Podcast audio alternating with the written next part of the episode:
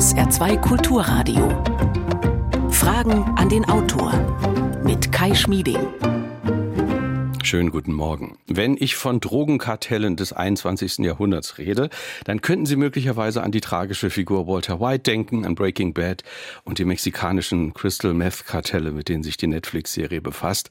Wenn es nach unserem heutigen Buch geht, dann agieren aber ähnlich effizient wie auch skrupellos gewisse Vertreter der internationalen Ernährungsindustrie, deren uns abhängig machender Stoff all das ist, das in sogenannten hochverarbeiteten Lebensmitteln steckt. Stille Killer, wie Big Food unsere Gesundheit gefährdet, ist der Titel des Buches. Und ich begrüße ganz herzlich die beiden uns zugeschalteten Autoren, Christina Satori und Wilfried Bommert. Hallo, herzlich willkommen Ihnen beiden. Hallo, schönen guten Tag. Christina Satori berichtet seit mehr als 20 Jahren über die Themengebiete Medizin und Gesundheit, unter anderem für den WDR und den Deutschlandfunk. Wilfried Bommert ist ebenso Wissenschaftsjournalist, unter anderem für den WDR. Er ist aber auch Vorstand des Instituts für Welternährung.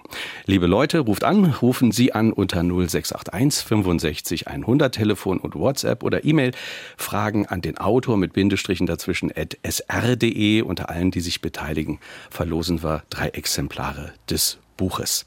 Sie beiden warnen im Buch vor der nächsten Pandemie, die uns erwartet und die heißt in Ihren Augen Adipositas. Welche Ausmaße wird denn das Problem Fettleibigkeit annehmen?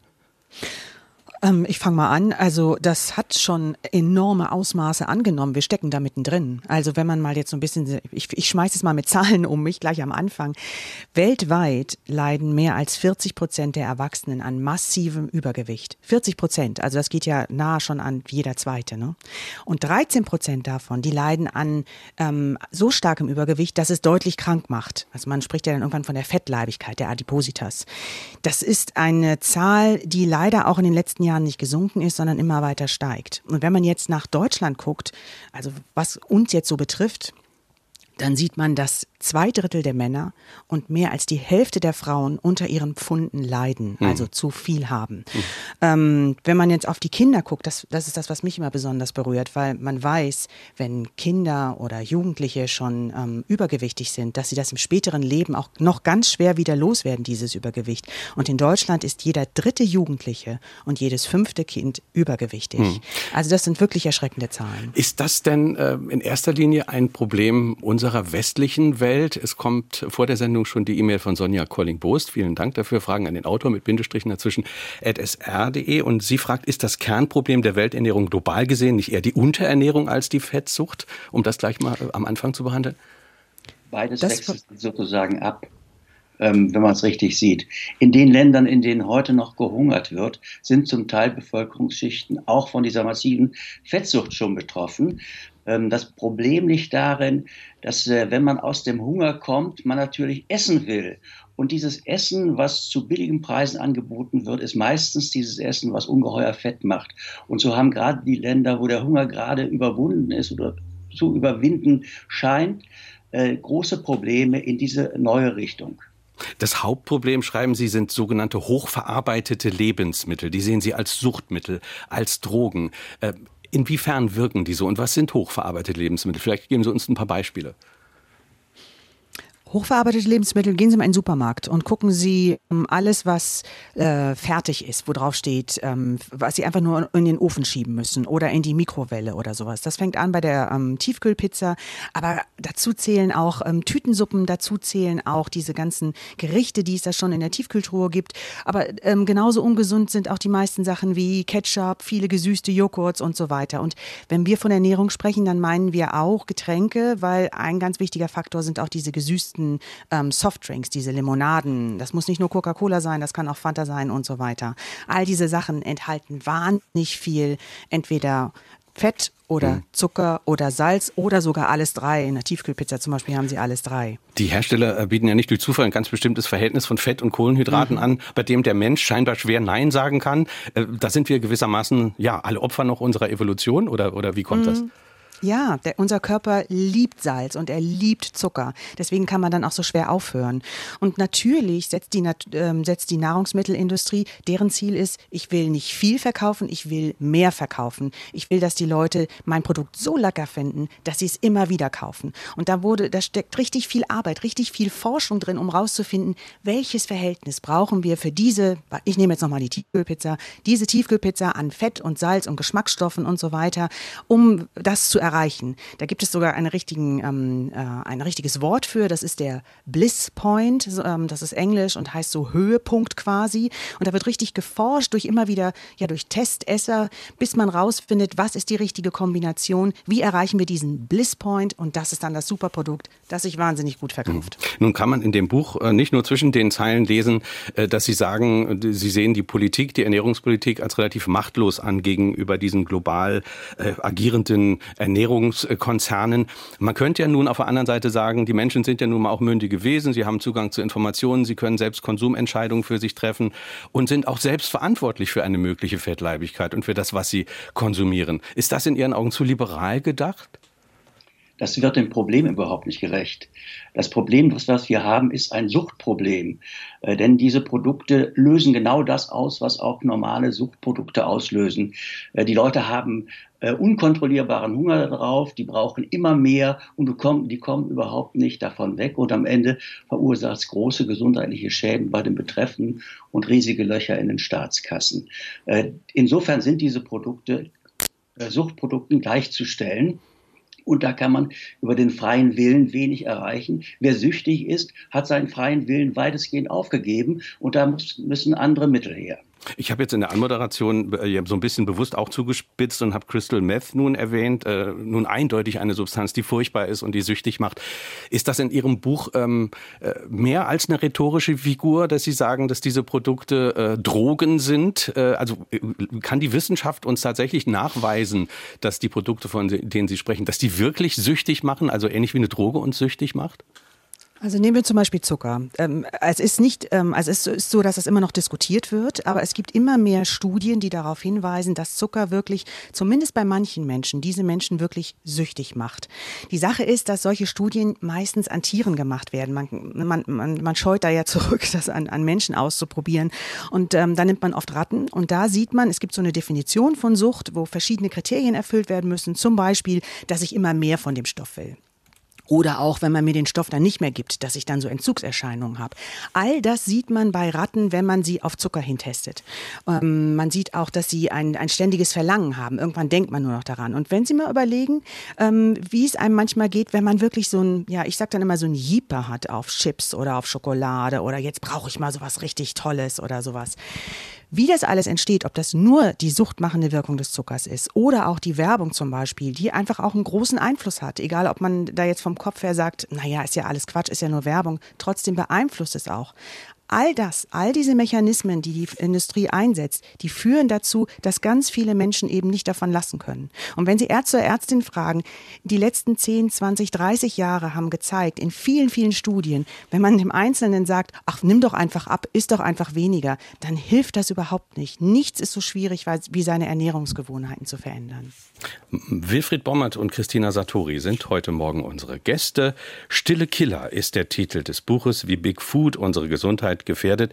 0681 65 100 ist unsere Nummer. Wir hören eine erste Hörerfrage. Wie definieren die Autoren das Idealgewicht? Wer mag antworten? Soll ich? Ähm, uns geht es gar nicht um das Idealgewicht. Uns geht es darum, ähm, dass es ein Gewicht ist, was, äh, da, da, wird ja immer, ähm, da gibt es verschiedene Definitionen, die einsetzen auf den Body Mass Index, aber man weiß, dass nicht das, das alles ist. Ähm, es geht darum, dass es kein starkes Übergewicht und keine Adipositas gibt, dass es ähm, eine gesunde Ernährung gibt mit Stoffen, die nicht ähm, nicht nur über das Übergewicht, sondern auch wahrscheinlich selber auch ähm, krank machen. Also wir, wir sagen nicht an einer oder der anderen Stelle, ein Erwachsener von der und der Größe darf nur so und so viel wiegen. Darum geht es nicht. Ähm, wir gucken, wir haben uns ja auch angeguckt, Studien der Weltgesundheitsorganisation, Studien von unabhängigen Wissenschaftlern, von verschiedenen Kommissionen, ähm, von Ernährungswissenschaftlern, ähm, was jetzt, was, wie viele Menschen mit Übergewicht oder Adipositas es gibt. Das wird, da gibt es mal das eine Kilogramm mehr oder weniger. Es geht hier nicht um das exakte Traumgewicht. Es geht hier nicht um die Bikini-Figur, es geht hier um Gesundheit. Hm. Und oh. ja, und es geht darum, dass die Menschen äh, weniger von diesen hochverarbeiteten ähm, ja, äh, Nahrungsmitteln hm. konsumieren. Das, das schreiben Sie.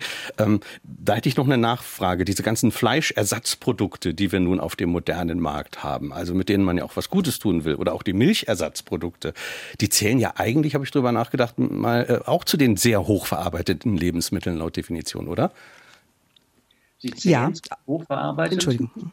Aber sie haben nicht unbedingt die, die Zutaten, die äh, die Standard hochverarbeiteten haben. Äh, man muss sich aber trotzdem fragen, ob man diese Ersatzprodukte überhaupt braucht, wenn man das Original hat. Wir hören eine nächste Hörerfrage. Welche soziale Schicht sprechen die Autoren denn hier an? Haben zum Beispiel Hartz-IV-Bezieher, Geringverdiener oder Menschen, die beispielsweise auf der Straße leben, auch einen Platz für gesunde Ernährung in ihren schlauen Ausführungen? Das ist natürlich eine etwas äh, zynische Frage. Ähm, natürlich ist es so, dass diese Produkte vom Preis her unge ungeheuer reizvoll sind. Und Leute, die wenig Geld haben, die greifen natürlich eher zu diesen Produkten. Ähm, die haben auch häufig keine äh, Möglichkeit zu kochen. Also wenn sie äh, Leute nehmen, die auf der Straße sind, äh, dem bleibt ja auch gar nichts anderes übrig am Ende. Ähm, das heißt, da ist das Potent, ist die Schwelle niedrig, äh, solche Dinge zu kaufen. Was wir möchten, ist ein politisches Bewusstsein dazu, äh, dafür zu schaffen, dass wir bei der Frage Ernährung nochmal neu denken müssen. Und dieses Neudenken beginnt eigentlich in den Kindergärten und Schulen. Da müssen Kinder äh, frühzeitig in Umgebungen reinkommen, in denen gesunde Ernährung der Standard ist. Und das ist ungeheuer wichtig, um im späteren Leben zu verhindern, dass diese Junkfood-Komponenten die Gesundheit ruinieren. Im Buch habe ich auch das Kapitel gut in Erinnerung, wenn es um ärmere Menschen geht, wo sie umschreiben, dass Konzerne wie Nestlé oder auch Maggi systematisch in die Armenviertel dieser Welt gehen äh, und dort sozusagen ihre Nahrung hinbringen. Herr Bommert, wie bewerten Sie diesen Vorgang? Äh, vom das kommt immer darauf an, an welcher Position ich bin. Wenn ich der Konzern bin, sage ich natürlich, okay, ich will Käuferschichten erschließen und das mache ich möglichst da, wo die Leute sind. Und wir wissen aus Brasilien, äh, da fahren in den großen Städten so eine Art Kinderwagenverkäufer herum äh, und sind bepackt mit, äh, früher waren es die Herr Bommert, darf ich Sie darauf hinweisen, äh, irgendwas ist mit Ihrem Mikrofon nicht in Ordnung. Vielleicht, wenn Sie dann nochmal Ihr, Ihren Zettel oder der da drauf liegt, nochmal wegnehmen und damit wir Sie besser verstehen können. Dankeschön. Ja, ja. Ähm, in Brasilien äh, gibt es zum Beispiel die Tradition, dass Kinderwagenverkäufer durch die Armenviertel fahren und dort den armen Familien die Produkte, die wir im Buch beschreiben, äh, sozusagen als Köder erstmal verkaufen, denn die sind billig, die ernähren die Familie, die machen zumindest satt und auf diese Art und Weise wird sozusagen die Spur gelegt in ein späteres Leben mit Adipositas. Das ist also auch eine Strategie, die Sie beschreiben, dass also auch im hintersten Ecken der Welt ja sozusagen ein, ein, ein Maggi-Laden oder ein Maggi-Stand ist. Das fand, fand ich ganz beeindruckend, wie Sie das beschreiben in dem Kapitel. Ja, das ist äh, äh normales Wissen. Äh, dass die Konzerne natürlich versuchen, den Markt so groß wie möglich zu ziehen, den sie erreichen können. Und aus Westafrika wissen wir, äh, dass da auch äh, Motorradkuriere unterwegs sind, um Maggi-Würfel zu verteilen bis in die letzte Hütte, damit die Ernährungsgewohnheit sich langsam in Richtung auf diese Industrienahrung verändert. Das hat aber dann auch natürlich Auswirkungen, wenn man das weiterdenkt, auf lokale Händler. Das hat Auswirkungen auch auf die lokale Landwirtschaft. Das verändert etwas dort. Da muss man sich keine Illusion hingeben. Äh, wer am äh, Haken der Industrienahrung hängt, der kauft nicht mehr so viel bei den lokalen Bauern ein. Und das ist ja natürlich auch das Problem. Die Selbstversorgung in den Ländern sinkt und damit sinkt ihre Abhängigkeit von den internationalen Lieferströmen. Und wir wissen ja jetzt, was wir von internationalen Lieferströmen zu halten haben, nämlich gar nichts. Dahinter verbirgt sich nichts anderes als potenzieller Hunger in Zukunft. Mhm. Das Beispiel Danone, äh, die kooperieren in Ägypten mit lokalen Milchbauern ähm, und wollen scheinbar, sagen sie, was Gutes auch tun damit, aber sie sagen, das ist auch was Zweischneidiges, das beschreiben sie im Buch. Äh, die Kooperation ist mittlerweile aber schon wieder eingestellt, weil der Danone-Vorstand gewechselt hat. Früher war es mal Ziel bei Danone, möglichst viele Zulieferer aus der Region zu bekommen. Und das beschreiben wir am Beispiel Ägyptens, wo versucht wird, äh, Kleinbauern dazu animieren, Milch zu produzieren, die dann in lokalen Molkereien in Joghurt und anderes umgewandelt wird.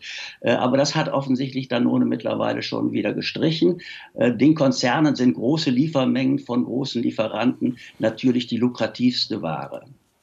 0681 65 100 ist unsere Nummer. Wir hören eine nächste Frage. Big Food ist ja wohl eine Analogiebildung zu Big Pharma. Vor Big Pharma schützt uns ein umfangreiches System an Zulassungsbestimmungen. Wer schützt uns vor Big Food? Eine zentrale Frage. Ja, eine gute Frage. Ähm, ähm, eigentlich müssten das die Regierungen machen. Ähm, unsere Regierung in Deutschland, ähm, auch die EU, die EU-Kommission könnten da einiges tun, sollten da einiges tun nach unserer Meinung und sie tun da zu wenig nach unserer Meinung und nicht nur nach unserer Meinung.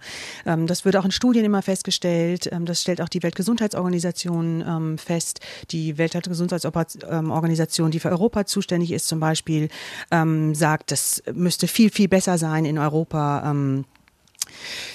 da passiert noch zu wenig. Mhm. Also man kann sich eine Vielzahl von Sachen denken, zum Beispiel eine höhere Steuer auf ungesunde Lebensmittel, auf hochverarbeitete Lebensmittel, die zu viel Zucker, zu viel Salz, zu viel Fett enthalten. Oder auch Subventionen für gesunde Lebensmittel, ähm, Gemüse, Obst, frisches Essen, das man selber kocht. Gerade das würde auch Menschen mit geringem Einkommen ermöglichen, sich gesund zu ernähren. Mhm. Und man könnte ja auch noch früher ansetzen. Äh, Sie schreiben ja, ein Hauptgrund für den Erfolg nicht nur der hochverarbeiteten Lebensmittel ist ja das industrielle Nahrung weit unterhalb ihrer Entstehungskosten auf die Märkte kommt, also aufgrund landwirtschaftlicher Subventionen. Wo sehen Sie denn da die größte Schieflage? Das ist total interessant. Äh, einer der wesentlichen Zusatzstoffe dieser Nahrungsmittel ist zum Beispiel Mais. Und bei Mais insbesondere der Maiszucker. Und äh, der zentrale Punkt, wo Mais verarbeitet wird, ist in Amerika. Ähm, und der Mais wird in Amerika am höchsten von allen Produkten in der Landwirtschaft subventioniert. Ähm, bei uns in Europa werden natürlich auch landwirtschaftliche Produkte subventioniert, aber nicht einzeln. In Amerika fällt das besonders aus, auf. Und das ist dann der Grund dafür, warum diese Produkte auch so billig in den Markt gedrückt werden können. Das heißt, die Regierungen finanzieren eigentlich diese Produktion über Subventionen und zum Teil auch über Steuererleichterungen, die nachher die Gesundheitskassen enorm belasten. Es entsteht ja dabei ein System, das Sie auch beschreiben. Also die Landwirte, wie es sie zum Beispiel im Mittleren Westen der USA gibt, die sind dann gewissermaßen, dachte ich beim Lesen des Buches, Gefangene eines Systems. Der Landwirt muss für Höchsterträge sorgen, sonst bricht eigentlich alles zusammen bei ihm. Er gehört in das industrielle System der industriellen Produktion mit herein, sozusagen als erster, als Türöffner. Und äh, er hat häufig keine andere Alternative. Im Mittleren Westen kann man Korn anbauen, also äh, Mais äh, und vielleicht auch noch Getreide. Ähm, das ist es aber schon. Äh, Sojabohnen vielleicht auch noch. Aber da sind überall dann industrielle Abnehmer, die dieses aufkaufen. Und wer sich nicht in diesen industriellen Geleitzug ein ordnet, der hat eben überhaupt keine Chance da zu produzieren. Die Produktion für regionale Märkte ist relativ begrenzt, weil es gibt da nicht so viele große Städte im Mittleren Westen, denen man was verkaufen könnte. Aber es beginnt langsam auch da das Bewusstsein, dass diese äh, konzernabhängige Produktion, diese Weltmarktproduktion am Ende doch nicht der Weisheit letzter Schluss ist. Höchsterträge bedeutet ja, um auch nochmal auf den Mais äh, zurückzukommen, äh, dass man Sorten nutzt, die darauf optimiert sind, die eben hohe Erträge bringen. Das sind aber nicht unbedingt die robustesten. Und beim Mais, da gab es ja auch mal einen Urmais, das beschreiben Sie, der war ganz anders als der heutige Mais. Und das zeigt ja auch etwas darüber, wie das System wirkt. Also die Züchtung ist ganz klar in Richtung auf Höchsterträge gegangen. Äh, der Urmais war nach unseren äh, Gesichtspunkten ein Mais, den man gar nicht essen kann, weil der war so bitter, äh, hatte so viel Bitterstoffe, dass er kein Vergnügen bereitete. Aber er war dafür unheimlich gesund. Ähm, die Völker in Südamerika haben von diesem äh, Mais lange gesund gelebt. In Nordamerika ist er dann langsam umgebaut worden zu einem hochproduktiven und immer süßeren Mais am Ende, der sich gut in, die, in der Industrie verarbeiten lässt und den man gut mit Hilfe von Düngemittel und Spritzmittel äh, ans, in hohe Produktivität reinziehen kann. Äh, diese Art der Produktivität und diese Art der Züchtung gehören mit zu diesem System Adipositas, das wir beschreiben.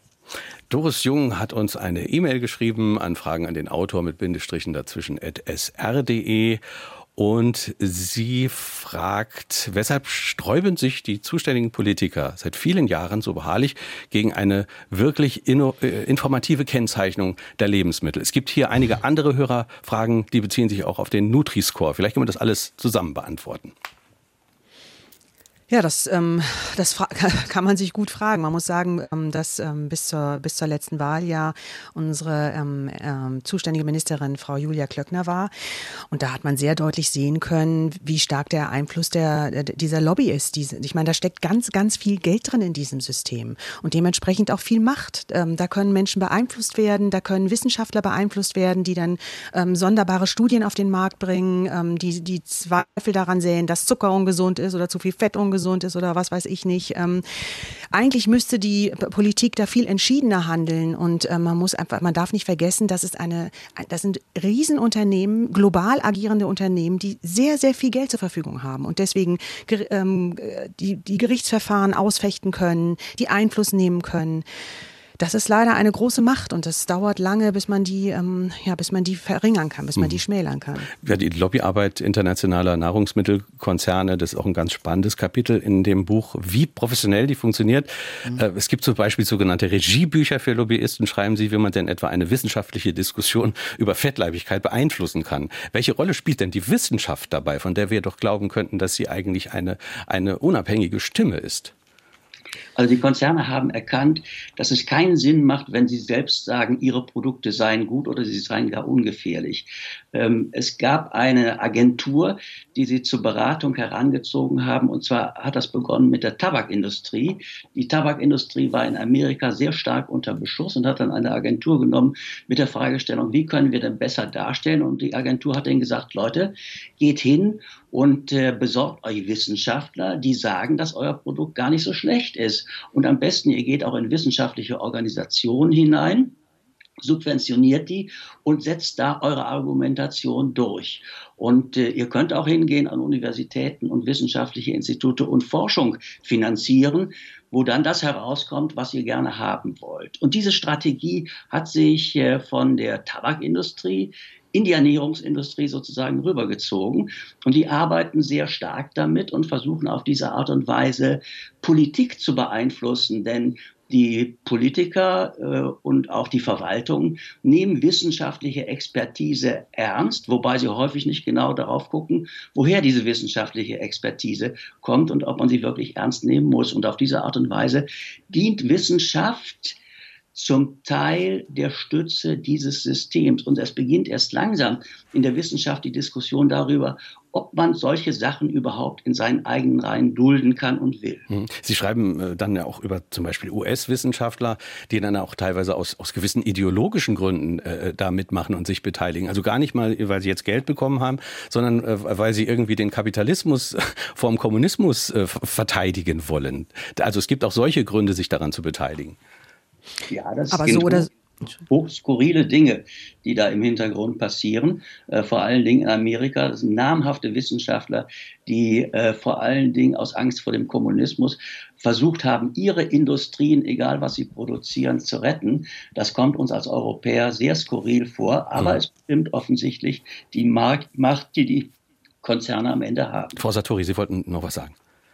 Ähm, ich, ja, aber ich wollte nur ergänzen, dass ähm, so oder so, das sollte nicht sein in der Wissenschaft. Es gibt halt immer wieder diese schwarzen Schafe, mehr ähm, auch noch, wenn viel Geld geboten wird, aber eben auch aus ideologischen Gründen. Aber Wissenschaft sollte ja eigentlich unabhängig sein. Und die Wissenschaftler, die unabhängig sind, die sagen ganz eindeutig, dass diese Ernährung schlecht ist für den Menschen. Hm. Und Sie beschreiben ja auch dann, äh, wenn da Gelder fließen aus der Industrie in die Wissenschaft, das passiert eben auch nicht so plump, sondern das passiert indirekt.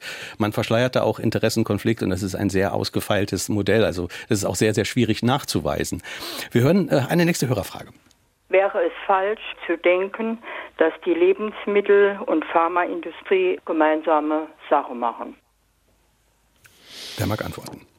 Das, ja, also da haben wir keinen direkten Zusammenhang sehen können. Was man aber beachten muss, ist, dass zum Beispiel, nehmen wir mal das Beispiel Nestlé, das ist ja einer der ganz großen ähm, Lebensmittelproduzenten, ähm, die produzieren nicht nur Stoffe, ähm, Lebensmittel, sogenannte ähm, Lebensmittel, die ähm, krank machen, weil sie das Übergewicht fordern, weil sie Adipositas fördern, sondern die haben auch irgendwann erkannt, oh, diese vielen Menschen, die Übergewicht haben oder Adipositas leiden, die werden auch krank und deswegen produzieren sie auch oder haben sie ganz ganz viele Anteile an Firmen, die angeblich gesundheitsmachende Lebensmittel verkaufen oder, oder Mittelchen.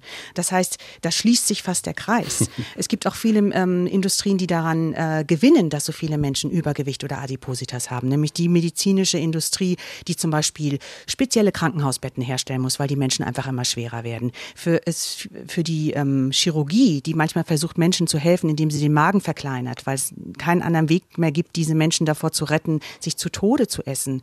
Ähm, da muss es spezielles Besteck geben. Da gibt es eine ganze Industrie, die Kuren anbietet, Fastenkuren und so weiter.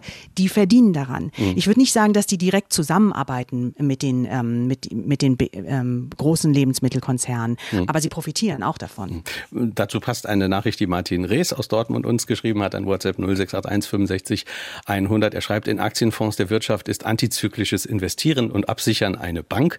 Investieren die Konzerne, die Adipositas mit Produkten zur Pandemie katapultierten, sinnvollerweise auch in Produkte, die dagegen helfen können. Der Markt für Leid ist ja auch riesig. Wenn Gewürzmischungsprodukte aus der EU in Afrika Hypertonie machen, wäre ironischerweise ein europäisches Antihypertonikum sicher hilfreich, schreibt Martin Rees.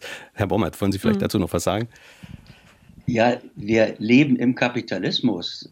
Das Kapital möchte am Ende, wenn es investiert ist, auch verzinst werden. Und diese großen Gesellschaften, die wir beschreiben, sind häufig Aktiengesellschaften.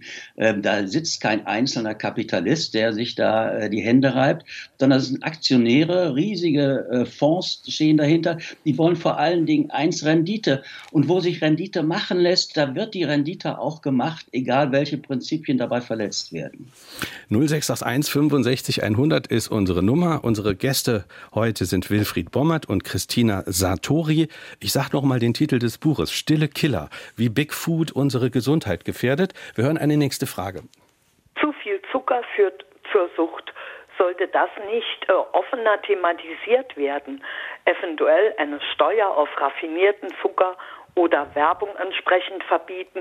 Ganz wichtig auch Projekte in Kitas und Schulen.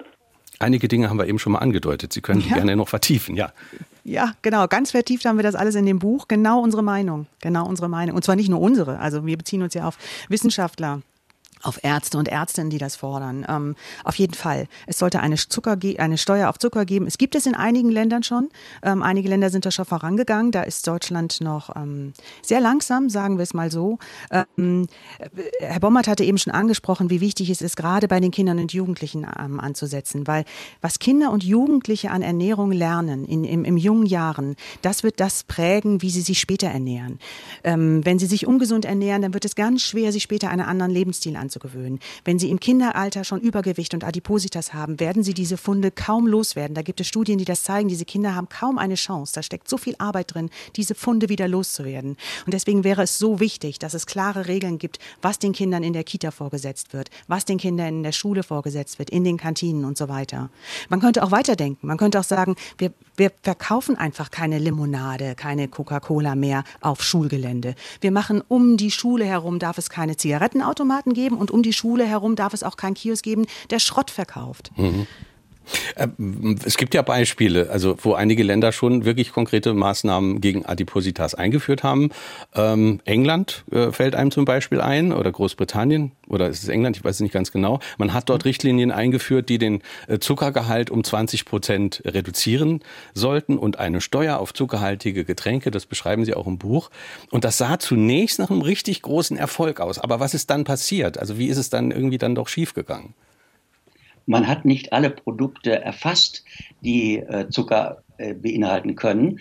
Und die Produktrange war so gering, dass am Ende nach einer kurzen äh, Reduktionsphase des Zuckerkonsums der Zuckerkonsum nicht nur auf dem gleichen, sondern auf einem höheren Niveau war als vorher.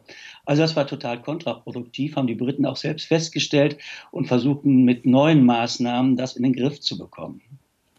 Äh, Chile ist noch ein Beispiel, das Sie im Buch äh, beschreiben, äh, eines von der Adipositas-Epidemie am stärksten betroffenen Länder. Äh, da hat man dann zum Beispiel große Stoppschilder auf besonders äh, ungesunden Produkten angebracht. Wie hat das denn gewirkt? Das hat große Wirkung gezeigt. Das war ähm, auch äh, was ganz Klares, wie Sie sagten, große schwarze Schilder auf den, auf den ähm, Produkten drauf, wo einfach drauf steht, zu viel Zucker, zu viel Fett. Und dann weiß man Bescheid, das versteht man. Das hat gewirkt, ähm, das war auch hart erkämpft, das politisch durchzusetzen. Ähm, da könnte man noch weitergehen. Ähm, es gibt einen Haken. Es ist so, dass viele ähm, Lebensmittelproduzenten dann diese ursprünglichen Zucker ausgetauscht haben durch Zuckerersatzstoffe. Und da muss man aufpassen, dass man bestimmte Grenzwerte nicht überschreitet. Also man kann nicht sagen, wir essen weiterhin so süß wie bisher und machen das einfach mit anderen Stoffen. Da muss man vorsichtig sein, muss man mal gucken, wie sich das entwickelt. Eigentlich ist die Tendenz, dass dass wir weniger Zucker und weniger Salz und weniger Fett zu uns nehmen. Unser Körper gewöhnt sich ja auch daran. Wenn man das mal ausprobiert, wenn man mal eine Zeit lang einfach weniger Zucker zu sich nimmt, dann merkt man auch, wenn man dann plötzlich wieder mal so, so, so was isst wie, wie früher, dass das viel zu süß ist. Also es ist auch eine Sache der, der Gewöhnung. Und umso wichtiger ist es auch, dass man schon bei den Kleinsten äh, anfängt, die, die, die nicht an Geschmäcker zu gewöhnen, die vollkommen ja, überzogen sind, viel zu süß und viel zu salzig, mhm. dass die das gar nicht erst in ihrer Sozialisation haben, so, so, solche Nahrung. Ist aber ganz schwierig, ich weiß es auch als Eltern, das irgendwie durchzuhalten. Also die Welt ist halt voll mhm. davon. Ja, vor allen Dingen bei Kindern und Jugendlichen ist ja das, ähm, äh, das Gemeine. In Chile hat man das gut gemacht, da hat man die Werbung für, äh, für Kinder, für, für ungesunde Produkte reduziert zumindest. Hier in Deutschland wird das schon lange gefordert von, von verschiedenen wissenschaftlichen Organisationen, dass das mehr reglementiert wird, dass es weniger Werbung oder gar keine Werbung gibt für ungesunde Lebensmittel. Aber das zeigt noch überhaupt keine Wirkung. Also solange man da der Lebensmittelindustrie freie Hand lässt, ähm, wird das weiter so gehen. Es gibt jetzt gerade, ich glaube letzte Woche oder sowas, hat ähm, Foodwatch ähm, festgestellt, es gab so einen Flyer von einem Lebensmittelgeschäft, ähm, einem großen, ich weiß jetzt nicht mehr welches, deswegen sage ich keinen Namen, äh, zum Schulanfang verschiedene Sachen, die man Kindern anbietet. 90 Prozent der Produkte, also fast alle Produkte, die da drauf standen, waren ungesund. Die entsprachen nicht dem, was die Weltgesundheitsorganisation vorschreibt. Waren, hatten zu viele Kalorien, zu hm. viel Zucker, zu viel Fett und so weiter. Und das ist so fies, weil als Elternteil weiß man das, wie sehr Werbung wirkt bei Kindern. Das kann man wohl sagen. Ganz viele E-Mails haben wir bekommen. Ich greife mal die Frage oder die Anmerkung von Karl Pfaff heraus. Er hat uns geschrieben an Fragen an den Autor mit Bindestrichen dazwischen at sr.de. Dass die Nahrungsmittelindustrie den größten Teil der Weltmärkte beeinflusst, bestätigen Sie selbst. Wer zum Beispiel in Südostasien noch Lebensmittel direkt von den Garküchen genießen konnte, musste in den letzten Jahrzehnten feststellen, wie das Junkfood selbst die Einheimischen zu diesem Essverhalten geführt hat. Man sollte vielleicht auf die Slow-Food-Bewegung hinweisen, die sich um Lebensmittel aus den regionalen Räumen bemüht. Wichtig scheint mir die klare Unterscheidung zwischen Nahrungsmitteln und Lebensmitteln. Wie lässt sich hier eine transparente Definition darstellen? Das ist die E-Mail und die Frage von Karl Pfaff. Wer mag antworten? Also am einfachsten wäre, Sie gucken hinten auf den Beipackzettel. Wenn da mehr als zehn Beipackprodukte draufstehen, können Sie davon ausgehen, dass das ein industrielles Produkt ist. Äh, und wenn da nichts draufsteht, dann haben Sie in der Regel eine Möhre vor sich. Äh, also das, was Sie gut essen können und was Sie auch gesund verdauen können. Äh, anhand der Menge der Zusatzstoffe können Sie leicht identifizieren, was unter, gesundheitlich, unter gesundheitlichen Gesichtspunkten noch akzeptabel ist. Und so würde ich auch die Industrieprodukte von den Lebensmitteln unterscheiden. Wir hören eine nächste Hörerfrage. Essen kann also süchtig machen. Nur Essen muss ich ja täglich oder ist täglich notwendig. Wie kann ich mich bremsen? Also Strategien zum Bremsen, das gilt auch für Trinken. Eine ganz konkrete Frage. Ist jetzt nicht direkt das mhm. Thema des Buches, aber Sie haben ja im, im weiteren Bereich auch recherchiert und gelesen. Ja. Ähm, do it yourself, also selber kochen, selber, ähm, selber Sachen machen. Das äh, senkt bewiesenermaßen den Anteil an Fettzucker und Salz. Sie würden nie so viel, wenn Sie kochen für sich abends, würd, würde kaum jemand so viel Salz in sein Essen machen, wie auf einer Tiefkühlpizza drauf ist. Äh, man merkt das auch, oder ich merke das zum Beispiel, wenn ich essen gehe, ähm, wenn, wenn, ich, wenn ich mir mal sowas mache, so Tiefkühlpizza oder irgendwie sowas, dann habe ich immer wieder, habe ich viel mehr Durst danach. Das zeigt, dass da viel mehr Salz und Zucker und sowas drin steckt. Wenn man selber kocht, hat man das viel besser im Griff, was man reintut. Und man selber packt auch keine Zusatzstoffe da rein. Man packt die Möhre da rein und die Paprika und ähm, vielleicht ein bisschen Fett zum Anbraten, aber nicht die Mengen, die die Industrie verwendet. Es ist ja ein bisschen ironisch, wenn wir den Fernseher anmachen, haben wir inzwischen, glaube ich, seit 10 oder 15 Jahren eine Vielzahl von Sendungen, wo wir alle lernen, wie man gesund und frisch kocht und wo also mit großer ästhetischer äh, Wucht uns gezeigt wird, wie toll man kochen kann. Aber ich habe fast das Gefühl, dass bei vielen Menschen, die dann vom Fernseher sitzen, eine Art Ersatzhandlung ist, das zu gucken. Und in Wirklichkeit machen sie sich dann irgendwie wie eine Pizza und gucken aber anderen Leuten dabei zu, wie sie sich also hoch, äh, hochqualitative Lebensmittel zubereiten. Ist das irgendwie, ist, ist, sind die Medien da teilweise teilweise auch so eine, so eine Ersatzhandlung für die Menschen heute? Also klar ja. ist, mhm. wenn die seriöse Berichterstattung der Medien aufhört, beginnt der Werbeblock. Und im Werbeblock kommen dann, kommt dann die Werbung für diese Produkte. Äh, und die arbeitet ja suggestiv. Die arbeitet ja mit Versprechungen, dass die Welt schön ist, wenn man das isst, dass man lustig ist, wenn man sowas isst, dass man viel mehr Spaß hat im Leben, wenn man sowas isst. Und diesen Versprechungen können sich am wenigsten Kinder entziehen. Und dennoch nimmt diese, äh, nimmt diese Art von Werbung bei uns kein Ende. Keiner äh, hat bisher darauf gedrungen, äh, dass das aufhört. Da müssen wir ansetzen. Diese Versprechen dürfen einfach nicht mehr über den Äther kommen. Äh, Kochsendung finde ich gut und schön, aber selbst kochen ist eigentlich die Devise und am besten auch noch selbst Gärtnern. Dann weiß man wirklich, was man hat. Es kommt hier eine Nachfrage von Christian Mittermeier äh, zum Nutri-Score. Er hat uns geschrieben, WhatsApp 0681 65 100. Wir hatten das eben schon mal angedeutet, aber er fragt nochmal nach, was ist vom Nutri-Score mhm. zu halten? Ist das denn eine sinnvolle Orientierungshilfe? Auf jeden Fall ist es besser als gar nichts. Das Problem ist, dass es derzeit in Deutschland ja noch freiwillig ist. Und ähm, das ist irgendwie, das kennt man ja. Das, was freiwillig ist, das machen einige wenige und viele andere machen es nicht. Es müsste Pflicht sein, dann hätte man schon mal eine grobe Unterscheidung. Man könnte sicherlich noch viel weiter gehen, wie man das in Chile gesehen hat und deutlich draufschreiben, dies ist ungesund oder sowas. Aber es wäre zumindest ein erster Schritt. Das sieht man auch daran, dass sich die Industrie und leider auch unsere Politiker sehr lange dagegen gesträubt haben und dass es auch immer noch keine Pflicht ist. Mhm. Äh, wie funktioniert dieser Nutri-Score nochmal genau, äh, für alle, die das gar nicht so genau wissen. Äh, äh, also das Kriterium ist, wie viel Salz oder Fett oder Zucker ist im Produkt und dann kriegt das eine entsprechende, eine entsprechende Warnung. Oder wie, was ist genau, genau das Kriterium? der ist bunt, ähm, ähm, der ist ähm, bunt, hat verschiedene Farben und es ist eine Skala von, ich glaube, es sind von, mit Buchstaben A, B, C, D, E und ähm, je nachdem, wie gut dieses ähm, Lebensmittel ist, also es orientiert sich an dem Salzgehalt, Fettgehalt, Kaloriengehalt, wenn ich mich jetzt recht erinnere, ähm, dann äh, bekommt man eben diese Einteilung A bis bis E. So. Und dann weiß man, ähm, das ist jetzt gut oder weniger gut. Wie gesagt, das macht eigentlich nur Sinn, wenn es auf allen Lebensmitteln drauf ist. Mhm. So, also welcher Chipshersteller wird schon so ein Siegel auf seine Chips tun? Und Sie schreiben, dass es dann auch nicht so ganz durchdacht ist, ähm, weil zum Beispiel jetzt so eine Apfelschorle, ne, die, die recht naturbelassen mhm. ist, wo nun mal Zucker drin ist, die schneidet dann beim Nutri-Score weitaus schlechter ab als eine Cola Light. Ja, es ist, ist das Problem. Oder? Da nicht gestellt wird. Das ist die, der Nutri-Score ist ein Katalog mit unvollständigen Fragen und deswegen unvollständigen Antworten. Und deswegen äh, stimmt das doch, ne? dass eine Cola Light im Prinzip besser ab, abschneidet als, als so ein Naturprodukt, also ein relativ natürliches Produkt. Weil das keine Rolle spielt auf diesem Nutri-Score, genau. Das ist, der, das ist der Haken, das stimmt. Der ist, weiß Gott, nicht perfekt. Es fehlt halt zum Beispiel diese Idee, dass hochverarbeitete Lebensmittel, ähm, also quasi künstliche Lebensmittel, dass, die, ähm, dass das nicht als Negativpunkt bewertet wird, sondern dass man nur nach den reinen Inhaltsstoffen guckt.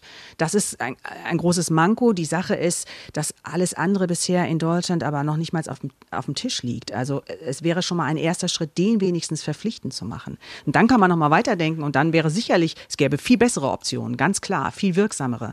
Aber ähm, selbst das klappt ja noch nicht. Anne Nerenberg aus Nahelbach hat uns geschrieben, eine WhatsApp, und sie schreibt, ein Unverständnis für mich, selbst in Häusern, die der Gesunderhaltung oder Wiederherstellung dienen sollen, ist kaum ein Umdenken im Angebot der Mahlzeiten zu erkennen.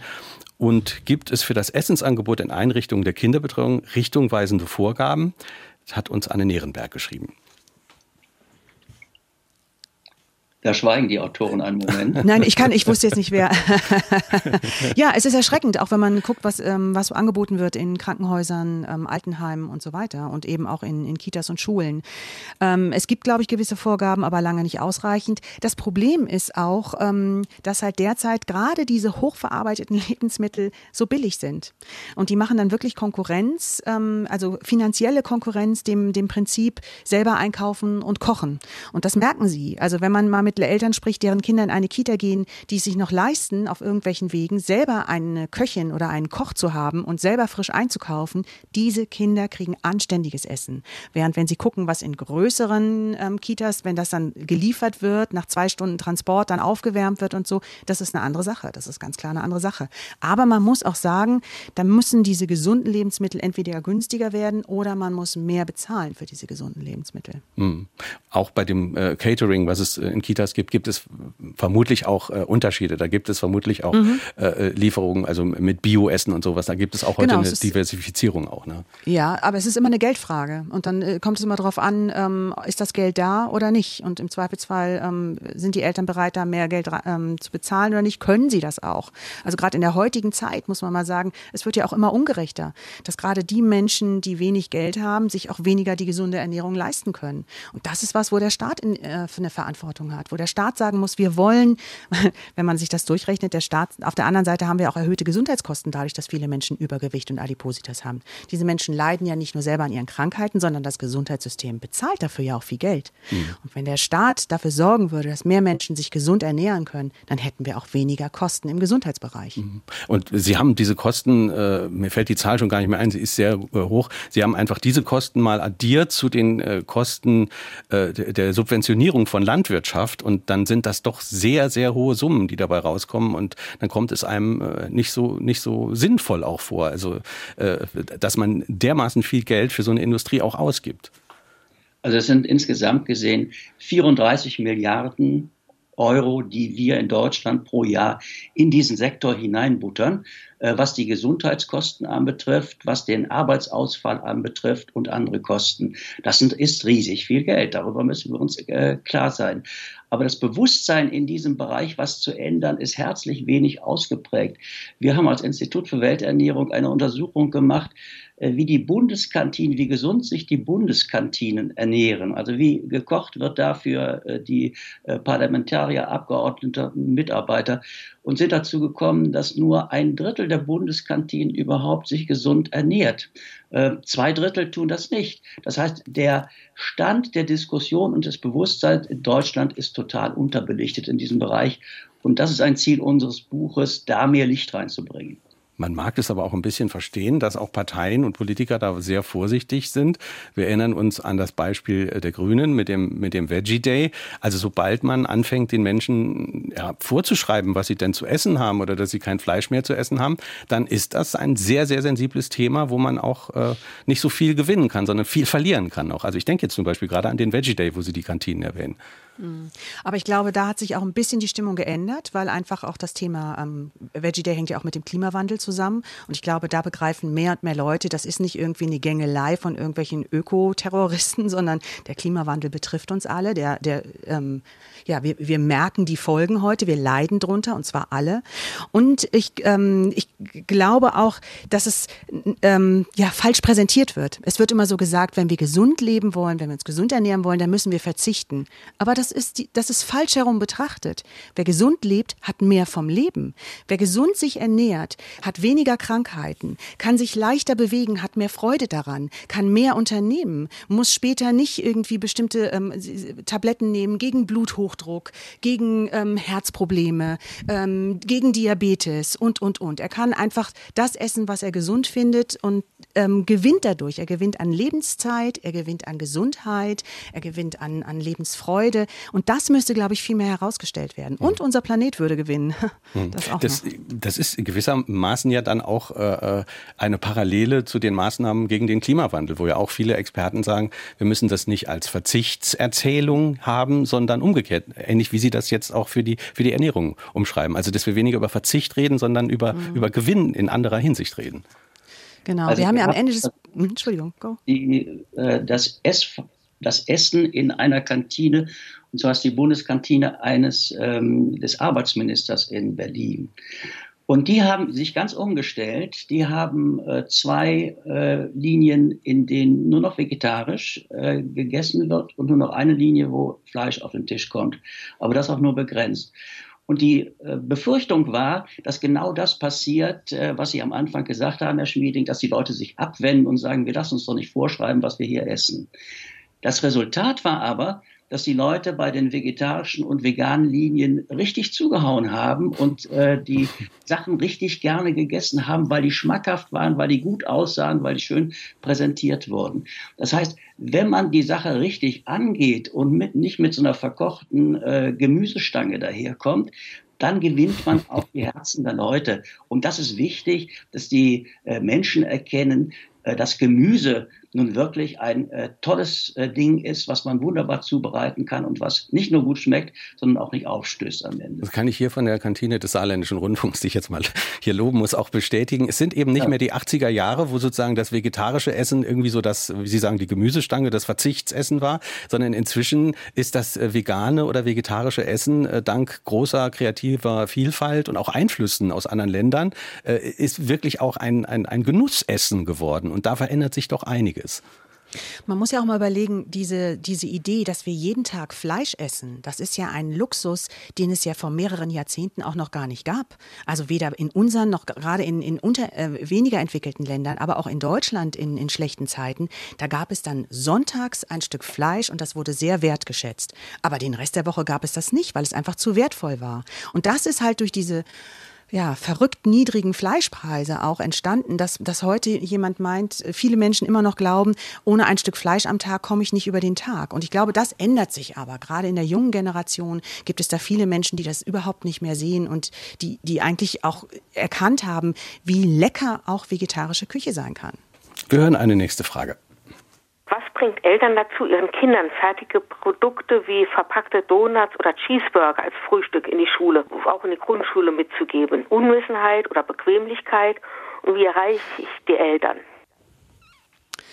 Das ist sehr schwierig. Ähm, also einmal ist es der Druck der, der Kinder. Eben, wenn die durch in der Werbung sehen, dass das so schick ist, dann muss man sagen, diese Verpackung, die werden ja zum Teil, gibt es dann auch noch kleine Plastikspielzeuge dazu oder ich weiß nicht was, die Verpackung, da sitzen ja Profis dran, das zu gestalten. Und das einzige Ziel ist, wir wollen, dass die Kinder das wollen. Und wenn ein Kind so richtig Stress macht im Supermarkt, das hat man, hat ja jeder schon mal erlebt oder gesehen zumindest, und man hat dann selber als Eltern Stress, weil man irgendwie den ganzen Tag gearbeitet hat und jetzt auch noch einkaufen muss, dann kauft man dem das vielleicht zur Beruhigung oder zur Belohnung. Diese Sachen werden ja auch inzwischen zur Belohnung. Und das ist es, wo man angreifen muss. Es gab zum Beispiel mal eine Zeit lang eine Bewegung, das hat aber abgenommen, dass man sich gewehrt hat dagegen, dass wenn man an der Kasse steht, dass da die ganzen Süßigkeiten liegen. Ähm, das, äh, da, dann wurde gesagt, nee, das, es gibt extra Elternkassen, wo das nicht ist, weil man steht da ziemlich lange mit den Kindern und die sehen all diese bunten, verlockenden Sachen. Das ist auch ein unfairer Kampf. Da haben Eltern und Kinder auch kaum eine Chance. Und man darf nicht vergessen, dass ähm, gerade Menschen, die viel arbeiten, und wenig verdienen, ähm, auch vielleicht ein schwächeres Nervenkostüm haben. Das, ähm, das ist einfach auch Stress. Das ist nicht nur Bequemlichkeit. Hm. Äh, wo Sie gerade über die Kunst der Verführung äh, reden, die ja von der Nahrungsmittelindustrie sehr gut beherrscht wird. Äh, es gibt ja dieses Kapitel im Buch, äh, wo Sie beschreiben, dass da wirklich nichts dem Zufall überlassen wird. Äh, also äh, da beschreiben Sie, wie Designer daran forschen. Das mhm. könnten Sie noch kurz erzählen, welches wohl der Knusprigkeitsgrad von Speck ist, bei dem das Hineinbeißen am besten klingt stimmt. Das fand ich also ein, ein wirklich ein komisches Kapitel im Buch. es ist wirklich faszinierend, wie viele verschiedene Sachen wichtig sind, wenn ein Produkt kreiert wird, geschaffen wird. Da wird dann geguckt, ähm, je nachdem, was es für ein Produkt ist, ob es besonders knusprig sein soll, ob es besonders gut schmelzen soll, langsam oder schnell, ob es süß sein soll, fettig und so. Und das wird dann ausprobiert. Und es gab zum Beispiel einen Fall, den fand ich ganz wichtig, ähm, ganz witzig. Äh, da ging es um das Eis Magnum. Das hat ja so eine Schokoschicht. War, und dann hat man so eine Umfrage gemacht, ähm, wie, was die Leute gut finden an dem Eis und was nicht so gut. Und ähm, einige haben gesagt, naja, manchmal, wenn man da so reinbeißt, dann fallen diese Schokostücke fallen so runter und das schmiert dann, das ist blöd. Daraufhin hat man die Rezeptur geändert, damit diese Schokoschicht nicht mehr so zerspringt beim Reinbeißen. Und dann gab es eine Welle der Empörung und es wurde gesagt, nein, jetzt knackt das Magnum nicht mehr so und ich brauche das unbedingt. Und dann wurde es wieder geändert. Also man sieht, wie viele verschiedene Faktoren vom Klang bis zum Geschmack bis zur Konsistenz da eine Rolle spielen. Und Das alles wird nicht dem Zufall überlassen. Das alles wird getestet und ausprobiert und zu einem perfekten Produkt kreiert. Da steckt viel Arbeit, viel Geld dahinter, viel Forschung, mhm. damit das Produkt dann wirklich sich oft verkauft. Mhm. Wie gesagt, Eltern und Kinder haben da kaum eine Chance. Umso wichtiger, dass alle gemeinsam sich informieren. Wir, wir hören eine nächste Frage. Wir sagen, Kinder sollen im Kindergarten und so weiter gutes Essen sehen. Ich finde, den sollte man, also man sollte mit ihnen einkaufen gehen und ihnen Kochen beibringen, weil viele Leute können heute ja gar nicht mehr kochen. Das unterschreiben Sie vermutlich, oder? Das wäre super, wenn das so wäre. Ähm, ja, ich kenne Kindergärten, in denen läuft das so. Ich war neulich noch in einem. Äh, und ich kenne Kindergärten, da läuft das so nicht, weil da zu wenig Betreuer drin sind, weil da zu viele Kinder drin sind, ähm, weil die Leute einfach unter Stress stehen und keine Zeit haben. Ähm, das heißt, wir müssen auch uns die Kindergärten ansehen, wie die Kinder da betreut werden. Das ist das eine. Und das andere ist, es wäre vernünftig, wenn jeder Kindergarten sozusagen sein eigenes Beet oder seinen eigenen Acker hätte, wo die Sachen auch wachsen, dann können die Kinder auch ein sozusagen ein organisches Verhältnis zu ihrem Essen bekommen. Und man sieht ja auch, dass Kinder dann stolz sind, wenn sie selber was ähm, gekocht ja. haben. Und dann schmeckt es ihnen auch besser. Es ist eine, ein, eine Mehr, ein Mythos, dass Kinder nichts essen, was ein Gemüse ist. Das ist Blödsinn. Wenn man das richtig mit ihnen zusammen macht, dann essen sie das gerne. Mhm. Dann schmeckt auch der Brokkoli sehr gut. Das kann ich bestätigen. Ja. ja. Äh, Werner Micheli aus Saarbrücken hat uns eine WhatsApp geschickt an 0681 65 100. Äh, er geht nochmal darauf ein, wir haben eben über vegetarisch äh, gesprochen. Er fragt, ob vegetarisch immer gut ist, wenn ich an Glyphosat und andere Bekämpfungsmittel Lebensmittel denke, dann muss man hier fragen, was nun wirklich gut ist. Wer mag antworten? Ich könnte was dazu sagen. Äh, das wichtige Etikett dabei ist, wie es hergestellt wurde. Wenn es nach äh, biologischen Verfahren hergestellt worden ist, also nach ökologischen Verfahren, das ist ja etikettiert, dann würde ich sagen, okay, dann sind Sie auf der richtigen Seite. Und wenn Sie noch gucken, ob das auch am Ende fair gehandelt worden ist und fair produziert worden ist, dann sind Sie auf der ganz sicheren Seite. Also äh, pflanzlich alleine macht sozusagen den Kohl nicht fett. Äh, da muss man nach mehreren, mehreren Kriterien suchen. Mhm. Aber beim Thema Glyphosat sind wir wieder äh, bei, bei, bei dem äh, Landwirt im mittleren Westen der USA, über den wir sprachen. Äh, der ist ja teilweise auch wirklich gezwungen, das zu nehmen, weil er eben äh, in, in diesem System drin ist, oder? Natürlich ist er in diesem System drin, aber dieses System beginnt sich langsam, glaube ich, selbst aufzufressen. Das heißt, die die Klagen, die gegenüber ehemals Monsanto und jetzt Bayern in Amerika noch immer anhängig sind, äh, werden am Ende dieses Produkt auch, glaube ich, vom Markt verdrängen. Und in Europa sind ja schon in einigen Staaten so weit, dass es nicht mehr äh, voll auf den Markt kommen kann. Und ich wäre froh, wenn es in Deutschland auch so weit wäre. Das Mittel dagegen sind andere landwirtschaftliche Praktiken und andere andere äh, Anbauverhältnisse, diese riesigen Monokulturen, die wir aus Amerika kennen und die wir teilweise auch aus den ostdeutschen Bundesländern kennen, die verführen einfach zu solchen Mitteln. Das heißt, wir müssen unsere Produktion grundsätzlich überdenken. Das heißt auch Subventionen nicht mehr nur nach, nach Fläche, sondern nach anderen Kriterien. Genau. Was auch wichtig wäre in Sachen Klimawandel. Auch hier geht es wieder Hand in Hand. Gesündere Ernährung und Kampf dem Klimawandel. Die, ähm, da sind die meisten ähm, Aktivitäten, die notwendig sind, sind die gleichen. Hm. Wir haben noch Zeit für eine Hörerfrage. Was mir fehlt, ist absolut darüber nachzudenken, warum das alles so ist. Nämlich zum Beispiel auch, weil die Zeitfaktor eine riesige Rolle spielt, wenn man schnell was zum Essen machen will und schnell sein will, weil man hetzt den ganzen Tag durch seine Aufgaben und durch seine Pflichten und durch seine Arbeit. Aber wir haben scheinbar nur Leute, die in Ruhe kochen können und zu Hause sitzen und nichts zu tun haben. Dabei sind wir in einem wahnsinnigen Arbeitsprozess. Ja, hat der Hörer da einen Punkt? Ähm, wie gesagt, gerade Menschen, die viel arbeiten müssen und wenig Geld haben und sich deswegen auch nicht leisten können, dass sie gewisse Aufgaben im Haushalt oder sowas outsourcen so und viel selber machen müssen, auch auf die Kinder selber aufpassen müssen, da ist das ein ganz klarer Faktor. Allerdings, meistens geht es gar nicht so viel schneller. Selbst wenn man, wenn man, also wenn man was Einfaches selber kocht, ist, dauert das gar nicht so viel länger. Es ist nur, glaube ich, die Idee, die, es wird immer auch so verkauft, dass das so viel schneller geht, diese Sachen einzukaufen und dann einfach in die Mikrowelle zu schieben. Bringen. So viel Zeit spart man da gar nicht. Mhm. Aber ähm, dass das ein wichtiger Faktor ist, wo die Werbung auch immer ansetzt der Industrie, da gebe ich Ihnen recht. Mhm. Anderthalb Minuten haben wir noch, äh, wenn wir zum Schluss äh, nochmal auf, auf das große Ganze gucken. Wir haben jetzt gesagt, was der Einzelne tun kann. Beim, beim Klima haben wir erlebt, dass inzwischen Menschen auch wegen möglicher Einschränkungen ihrer zukünftigen Freiheit, äh, zum Beispiel durch Umweltverschmutzung, vor Gericht gehen. Ist sowas ähnliches, also eine Rechtsebene auch bei Ihrem Thema Ernährung vorstellbar, dass da, da Veränderungen äh, kommen könnten dadurch? Es ist denkbar, es gibt ja Parallelen zur Tabakindustrie, wo auch Leute geschädigt wurden für ihr Leben und wo die Tabakindustrie am Ende klein beigeben musste. Äh, es sind nur noch keine Prozesse in dieser Frage unterwegs, weil es am Ende schwierig ist, den genauen Täter zu identifizieren. Und das wird eine Frage sein, die zukünftige Gerichtsentscheidungen noch äh, bedürfen, äh, ob man ohne klare Definition des Täters am Ende auch Entschädigung verlangen kann. Der Staat könnte sowas verordnen. Frau Satori, was macht Ihnen Hoffnung, dass es Änderungen geben könnte? Ist das die Rechtsebene oder was macht Ihnen konkret es, Hoffnung? Es gibt ja, es gibt bisher ähm, zumindest, äh, aber das sind nur kleine erste ähm, ähm, ähm, Gerichtsverfahren, wo die Kläger auch Recht bekommen haben. Das sind nur kleine Sachen, ähm, wo dann zum Beispiel dagegen äh, geklagt wurde, wie die Nährwerte angegeben werden, dass das verfälscht wird oder sowas. Es gibt mehr und mehr Wissenschaftler, Wissenschaftlerinnen, Ärzte und Ärztinnen, die laut sagen, so geht das nicht. Und gerade unsere Kinder sind gefährdet und unsere Jugendlichen. Und ähm, das kostet uns alles so viel. Es gibt auch erste Krankenkassen, die sagen, äh, wir haben ein Übergewichtsproblem. Mhm die wissen ja ganz genau, was sie dafür ausgeben. Ich glaube schon, dass da was passiert. Ich hoffe, der Druck ist groß genug, weil es muss hm. schnell was passieren. Das äh, Christina Satori und Wilfried Bommert. Ich danke Ihnen beiden herzlich für dieses Gespräch. Danke Ihnen und schöne Grüße. Gerne. Tschüss, Herr Stille Killer, wie Big Food unsere Gesundheit gefährdet, erschienen im Hirzel Verlag. 240 Seiten kosten 20 Euro. Jeweils ein Exemplar geht an Evelyn Nell aus Saarbrücken, an Jutta Groß aus Saarlouis und an Arno Reidenbach aus Waldfischbach.